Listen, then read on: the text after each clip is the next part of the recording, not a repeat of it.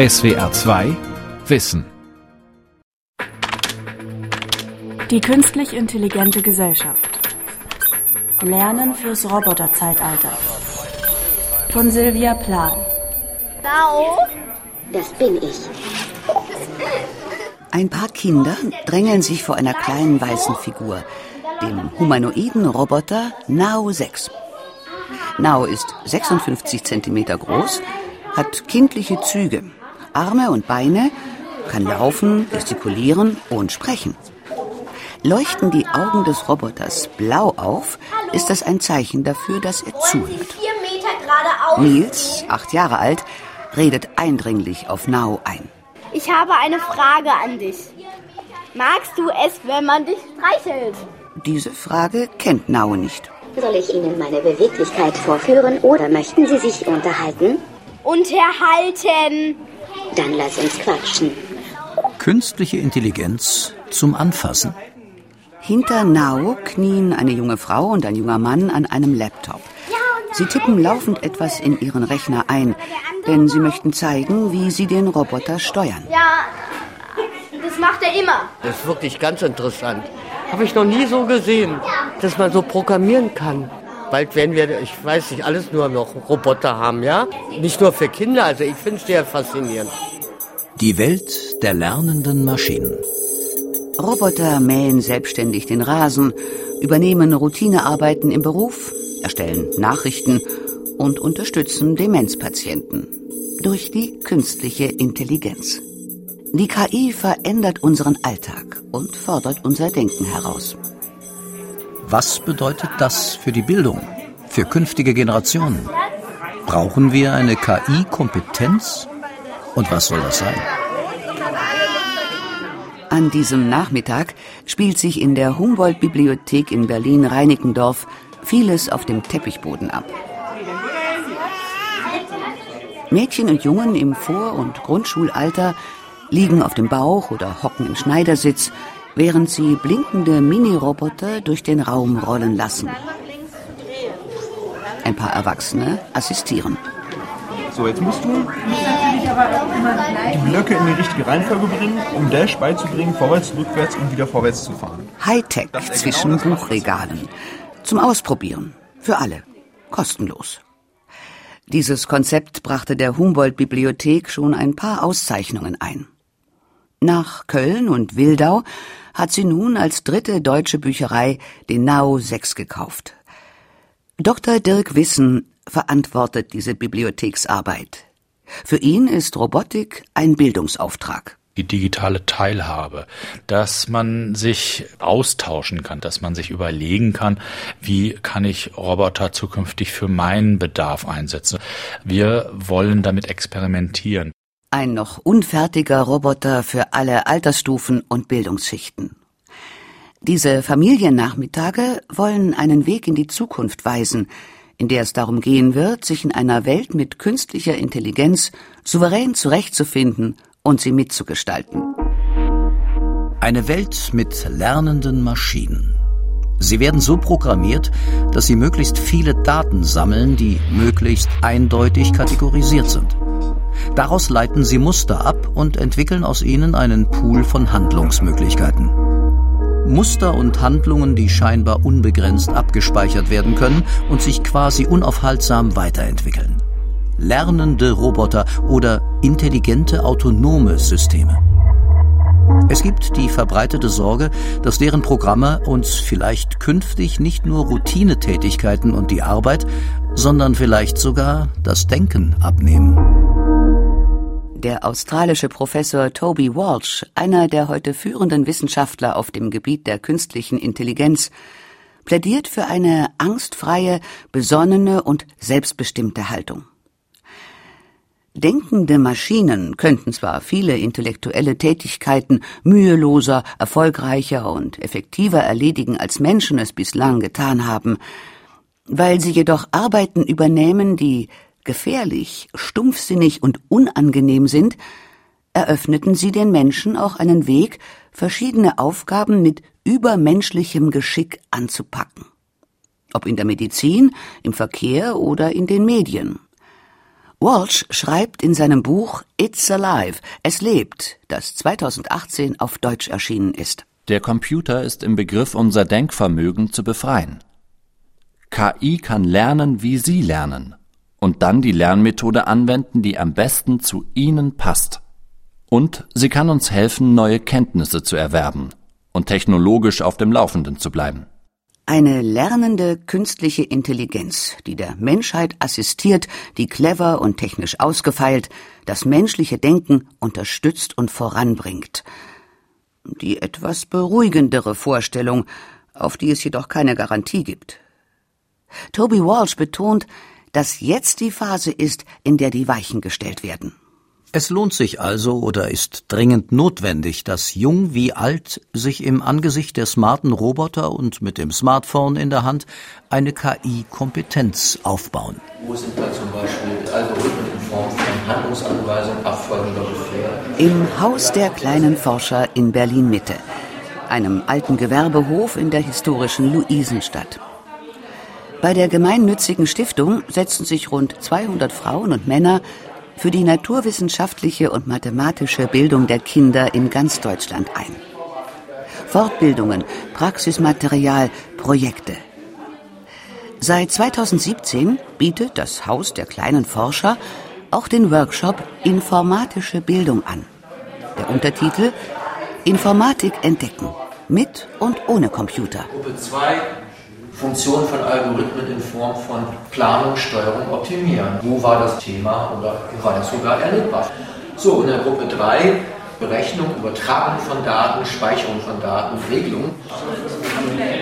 Workshopleiter Axel Schröder bittet zwölf Erwachsene, all die Gegenstände und Papiere auf dem Tisch noch einmal durchzugehen und zu überlegen, wo und wie stecken hier die Grundprinzipien der Informatik drin. Zum Beispiel in dem Eiswagenspiel. Eine Stadt und sechs Eiswagen. Wir wollen mit sechs Eiswagen die ganze Stadt versorgen und Eiswagen können nur an Kreuzungen parken. Deswegen gucke ich mir an, wo ist denn die Kreuzung, die die meisten anderen Kreuzungen als Verbindungslinie hat. Hier liegt es auf der Hand. Auf möglichst kurzem Weg möglichst viel erreichen. Es geht um Planung, Steuerung und Optimierung. Aber auch in einem Rezept, einem Tagesplan und in einer Spielanleitung ist Informatisches zu finden. Es gibt Handlungsanweisungen, die dabei helfen, ein Problem zu lösen. Oder es ist eine ganz bestimmte Abfolge hinterlegt, die zentralen Wenn-Dann-Schritte in einem Softwareprogramm. Den Frauen und Männern sieht man an, wie anstrengend es ist, sich hier einzudenken. Workshopleiterin Mary Radke. Informatische Bildung ist kompliziert, weil sie Mathematik vereint und Technik. Und der Gegenstandsbereich ist aber ein unsichtbarer. In dieser Runde sitzen zwölf Multiplikatoren. Sie bilden Erzieherinnen und Erzieher und Lehrkräfte in Kindergärten und Grundschulen fort. Ein Teilnehmer sagt, er sei gerade ziemlich unglücklich mit dem anspruchsvollen Thema. Wenn ich jetzt in so einen Workshop gehe, dann wissen 90 Prozent nicht, was heißt analog und was digital erste Schritt, Erwachsenenbildung zu machen. Die Erwachsenen müssen den Inhalt drauf haben, um an den Interessen der Kinder andocken zu können. Was finden denn zum Beispiel Dreijährige spannend? fragt Mary Radke. Geschichten erzählen, Geschichten ordnen lassen, Fotos zu machen, Fotos in Reihenfolge bringen. Das können die machen. Die Kinder interessieren sich aber nicht dafür, oh, du hast aber jetzt einen feinen Algorithmus gemacht. Toll! Wie du die Daten in Information gewandelt hast. Quatsch. Die wollen sprechen, die wollen Erfahrung und vielleicht äh, kann man ein bisschen Lärm begleiten in Bezug auf Muster wahrnehmen. Kindern spielerisch beibringen, dass viele alltägliche Dinge den immer gleichen Strukturen folgen oder nach Mustern ablaufen. Zwei Jahre hat das Haus der kleinen Forscher diese Informatik mit und ohne Computer erarbeitet mit Kindern, für die sie gedacht ist, im Alter von drei bis zehn. Die Kita-Gruppe von Manuela Krause war dabei. Sie ist Forschungsbeauftragte an einer Kindertagesstätte in Berlin-Zehlendorf und experimentiert selbst viel mit den Kindern, die sie betreut. Die Erzieherin, 57 Jahre alt, arbeitet seit 36 Jahren in dem Beruf. Manuela Krause hat gemerkt, das Thema Informatik erzeugt im Alltag ganz viele Aha-Effekte. Man stellt zum Beispiel fest, der Mittagstisch wird nicht irgendwie, sondern nach genau definierten Regeln gedeckt. Es fängt mit der Anzahl der Gedecke an. Das Gericht bestimmt die Teller und Bestecke. Die Ordnung im Schrank beeinflusst, welche Dinge in welcher Reihenfolge herausgeholt werden. Das Kinderzählen, das Tischdecken und so weiter und so fort. Also das begleitet uns wirklich den ganzen Tag, aber man macht sich das eigentlich nicht bewusst. Mit dem jetzt neuen Bewusstsein findet die Erzieherin informatische Bildung auch nicht mehr kompliziert. Sie möchte zwar nach wie vor in der Kita keine Computer für die Kinder haben, aber sie will die Mädchen und Jungen vernünftig vorbereiten. Und dann sind eben so ganz einfache Sachen wie Reihenfolgen, Befehle, Eingaben machen und so weiter ganz wichtig. Vieles beginnt damit, die Bedeutung von Regeln zu erfahren. Man lernt sie bei jedem Gesellschaftsspiel oder man denkt sich selbst Regelspiele draußen im Garten aus. Bei einem Roboterspiel im Haus der kleinen Forscher haben die Kindergartenkinder dann erlebt, dass man ein Spiel auch spielen kann, indem man ansagt, was der Roboter machen soll. So steuerten sie wiederum selbst den Spielverlauf. Hier muss erst eine Tischdecke rauf. Heute spielen Leni, Alex und Franjo in der Kochecke ihrer Kita-Gruppe. Alex und Franjo sind fünf Jahre alt. Leni ist sechs. Ihnen fällt spontan noch einiges ein zu den Themen Reihenfolgen, Regeln, Pläne und Abläufe. Man muss zum Beispiel die Reihenfolge einhalten, dass man sich richtig anzieht. Den Fünf- und Sechsjährigen ist doch schon klar, dass aus Zahlen und Daten Informationen werden, wenn man sie mit etwas anderem verknüpft. Sobald eine Zahl zum Beispiel etwas mit ihnen selbst zu tun hat, kann diese Zahl dann ihr Alter bedeuten. Irgendein Datum hat eine ganz eigene Aussage, wenn es ihr Geburtsdatum ist. Wer weiß, wie viele Kinder gerade in der Kita sind, weiß auch, wie viele Essen zubereitet werden müssen und wann man damit beginnen sollte. Das Haus der kleinen Forscher hält ein ganzes Materialpaket zum informatischen Denken bereit. Auf Karten gibt es Ideen und Spielanregungen für die Kinder. In einer Broschüre Praxistipps für Erzieherinnen und Erzieher und Lehrkräfte. Die älteren Kinder bekommen auf diesen Entdeckerkarten schon ein paar Anregungen dazu, worauf die Informatik und Algorithmen eigentlich abzielen. Ein paar Beispiele. Wie man beim Streichholzspiel garantiert gewinnt. Worauf musst du achten, damit du nicht verlierst? Probier diese Strategien aus. Welche findest du besser? Zählen wie ein Computer. Carla erfindet eine Geheimsprache. Sie sagt Bip für eins und Bob für null. Probiert die Bip-Bob-Geheimsprache aus. Was es heißt, vernetzt zu sein. Denk dir ein gutes Passwort aus. Bau dir deinen eigenen Roboter. Welche Programme hat er? Was man da halt lernt, ist, es ist menschengemacht. Es ist nicht einfach da und jeder ist in der Lage, sich auf den Weg zu machen, verstehen zu wollen und sich mit und über dieses Gerät zu informieren, wie das funktioniert. Damit wird man halt selbstständig und mündig. Informatische Bildung, digitale Mündigkeit. Man muss nicht unbedingt programmieren können, um die Welt der künstlichen Intelligenz zu begreifen. Wie dies gut gelingen kann, dazu gibt es viele Meinungen. Im Berliner Haus der kleinen Forscher plädiert man dafür, für Kinder ab drei Jahren informatisches Denken anzubahnen. Der Wuppertaler Informatikdidaktiker Professor Lüdger Humbert fordert ein Pflichtfach Informatik ab der Grundschule. Der Leipziger Medienpädagoge Professor Bernd Schorb setzt sich eher für eine kritisch-informatische Bildung in allen Fächern ein.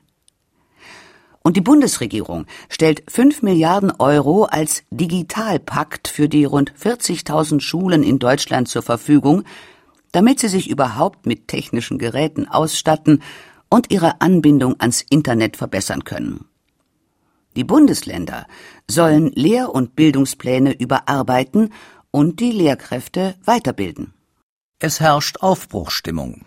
Wie aber soll das Lernen mit lernenden Maschinen überhaupt vonstatten gehen?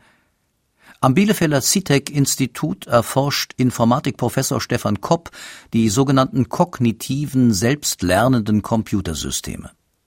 Im Februar 2019 veröffentlichte er einen Buchbeitrag mit dem Titel Von digitaler zu intelligenter Bildung Stefan Kopp ist wie Toby Walsh davon überzeugt, dass die Techniken der künstlichen Intelligenz das Unterrichten und Lernen sehr verändern und persönlicher und effektiver machen werden.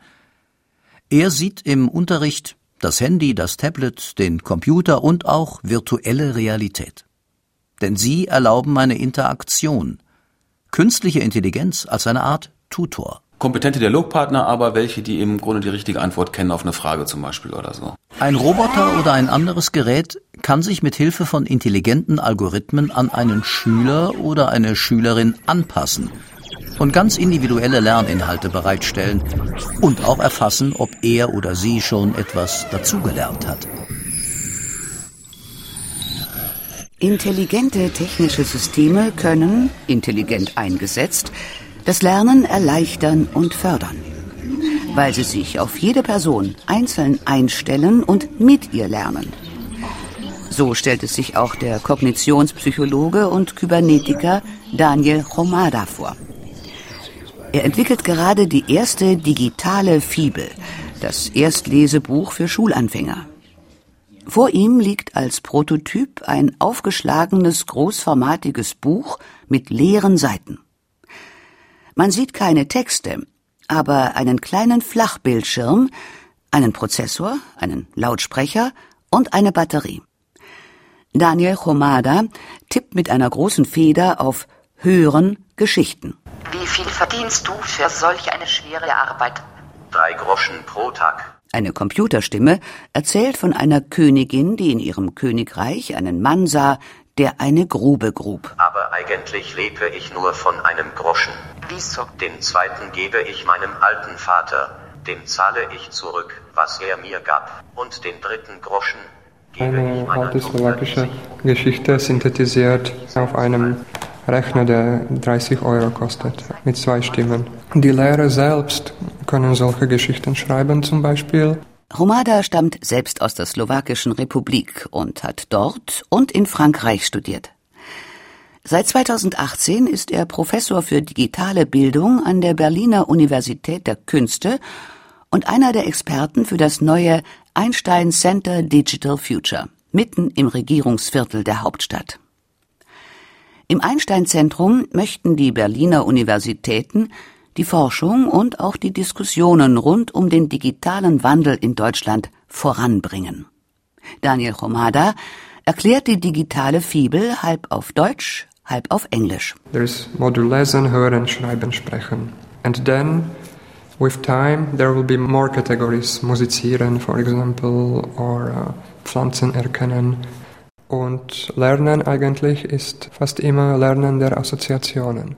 Gleichzeitig können die Kinder mit allen Sinnen lernen. Sie sehen oder hören, was sie sprechen. Und umgekehrt. Daniel Romada möchte, dass die digitale Fibel dann irgendwann jedes Kind erkennt und seine Art zu lernen analysiert. With such a digital system, one could immediately know Mit so einem Computersystem kann man auch sofort sehen, wo die Schwierigkeiten liegen. Verursacht der erste Buchstabe Probleme oder ist es etwas anderes? Das Gerät kann dabei helfen, das Problem zu erkennen und auch eine ganz persönliche Lösung dafür zu finden. Da steckt also auch ein therapeutischer oder diagnostischer Aspekt mit drin. aspect in it. Wie viel verdienst du für solch eine schwere Arbeit? Diese elektronische Fibel könnte man dann gut anstelle von Hausaufgaben einsetzen, findet ihr Entwickler. Nach einer Stunde schaltet sich das Gerät dann ab. Im Klassenzimmer selbst haben Lehrerinnen und Lehrer mehr Zeit für persönliche Gespräche und könnten sich außerdem von Robotern entlasten lassen. Das macht Sinn, weil Kinder Roboter lieben. Sie sehen in ihnen kleine Weggefährten.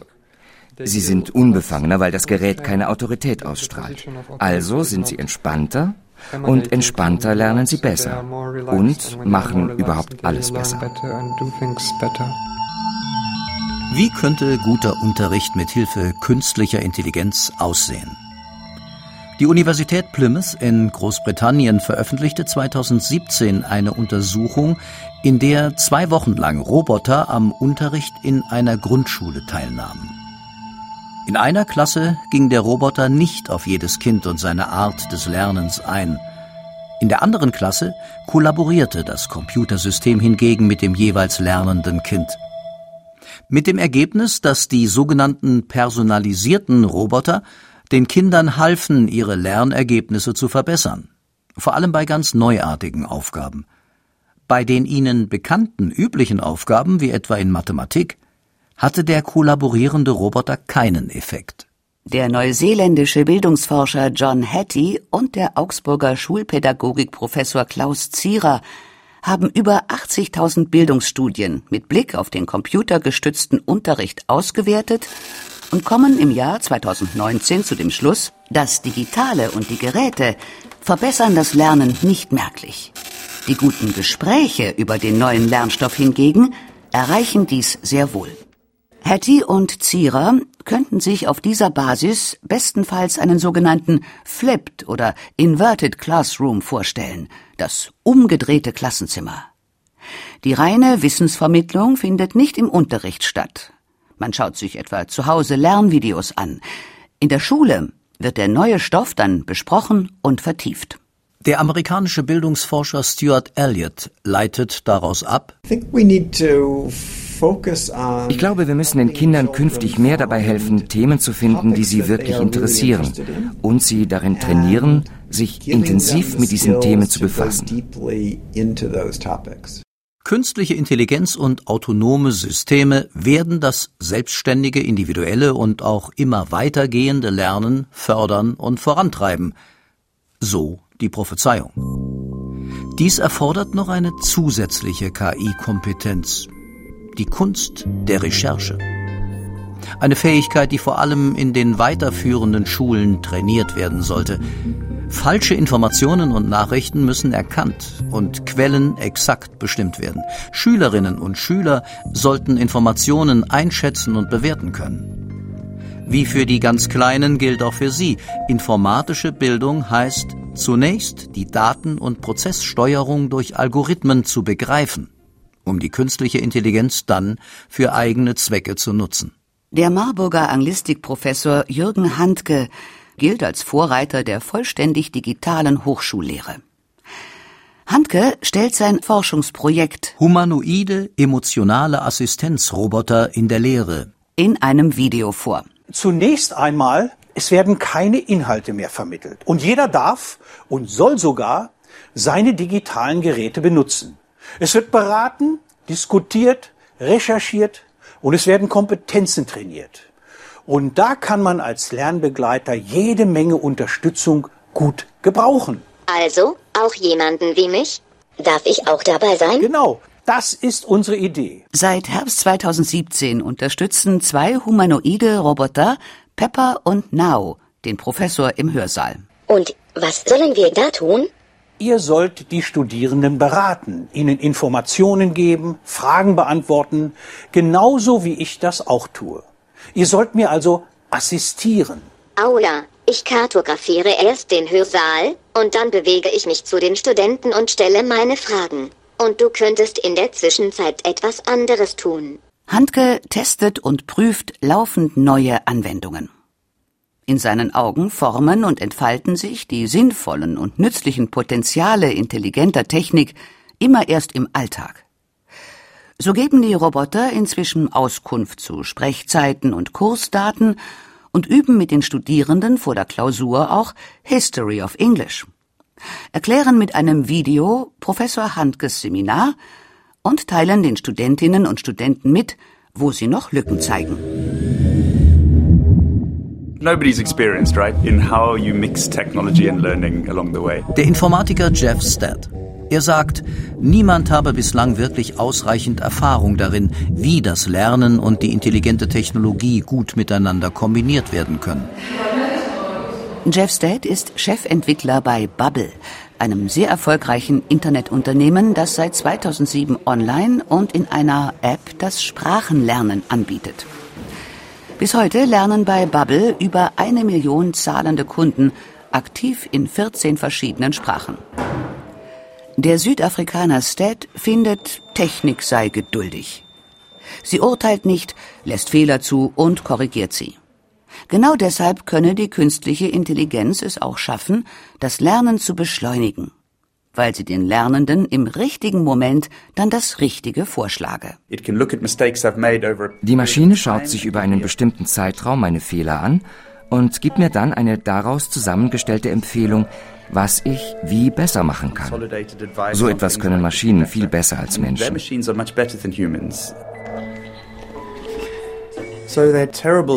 Im Begeistern und Motivieren sind sie dagegen furchtbar schlecht. Falls irgendjemand behauptet, die Technologie könne den Menschen perfekt machen, ist das wahrscheinlich Nonsens. Wenn man zum Beispiel beim Sprachenlernen ein höheres Niveau erreichen möchte, muss man seine persönlichen Neigungen und Interessen berücksichtigen und mit echten Menschen kommunizieren. Der britische Schul- und Universitätsbuchverlag Pearson Education hat bereits 2016 einige Argumente für den Einsatz von künstlicher Intelligenz in der Bildung veröffentlicht. Lernende Systeme könnten sofort und unmittelbar alles bewerten, den Fortschritt des Lernens zeigen und gute Partner für das lebenslange Lernen sein. Sie könnten die Lernenden dabei unterstützen, wie sie lernen. Künstliche Intelligenz, die das menschliche Lernen analysiert, um am Ende dieses Lernen zu verbessern, zu beschleunigen, effektiver, dauerhafter, selbstbestimmter, vielleicht sogar überraschender und interessanter zu machen.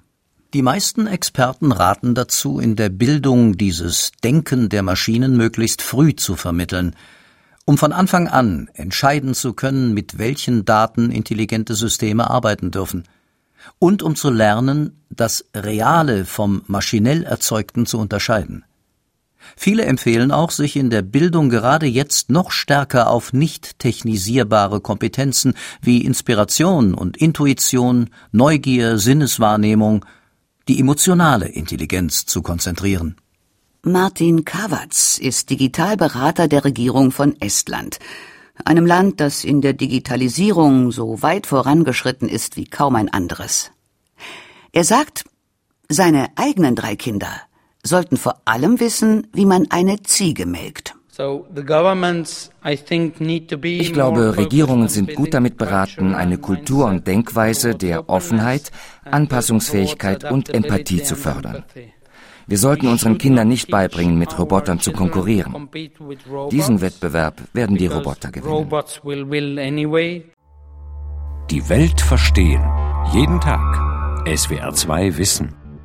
Manuskripte und weiterführende Informationen zu unserem Podcast und den einzelnen Folgen gibt es unter swr2wissen.de.